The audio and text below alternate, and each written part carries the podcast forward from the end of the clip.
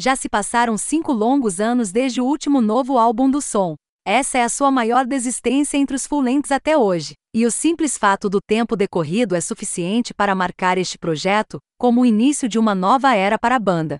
E enquanto Brit Daniel está provocando o novo Lucifer on the Sofá, ele fala muito sobre essas músicas como algo diferente, um novo capítulo. Isso faria sentido à luz da história de som, porque até agora sua carreira poderia ser dividida de forma notável por década. Nos anos 90, eles eram uma grande entidade de indie rock em dívida com PX and Wire, inspirados, mas ainda descobrindo uma identidade própria. Depois que os lançamentos dos anos 2000 estabeleceram e refinaram o som inconfundível do som, os anos 10 foram uma espécie de fase experimental errante. A outrora divisiva, mas amada pelos fãs, Transferência pegou as fórmulas imaculadas de som e as sujou, permitindo que as músicas chiassem e entrassem em colapso. Mas mesmo na poeira em ruínas daquele álbum, novas texturas e sons distorcidos estavam surgindo na paleta de som. Isso rendeu Eles Querem Minha Alma, talvez o álbum mais pop da banda, aquele em que eles esbanjavam sintetizadores reluzentes sobre composições à prova de balas.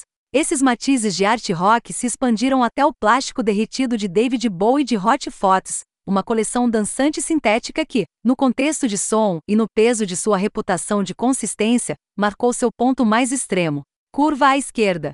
Hot Fots, talvez inevitavelmente, também se tornou um dos álbuns mais polarizadores do som. Alguns sentiram que perdeu o que realmente faz essa banda funcionar ao trocar sua perfeição mecanicista por uma estética mais distorcida. Alguns, como eu, adoravam ouvi-los ir mais longe nessa zona desnorteada. Talvez os próprios membros da banda tenham caído em algum lugar no meio. Depois de uma turnê do álbum mais longa do que qualquer um de seus lançamentos anteriores, eles descobriram que preferiam as versões ao vivo das músicas que se desenvolveram ao longo do tempo ao material do álbum. Isso, entre uma série de outros fatores, preparou o terreno para uma mudança completa de abordagem e ritmo para o que se tornaria Lucifer on the Sofá, o primeiro LP, som da década de 2020.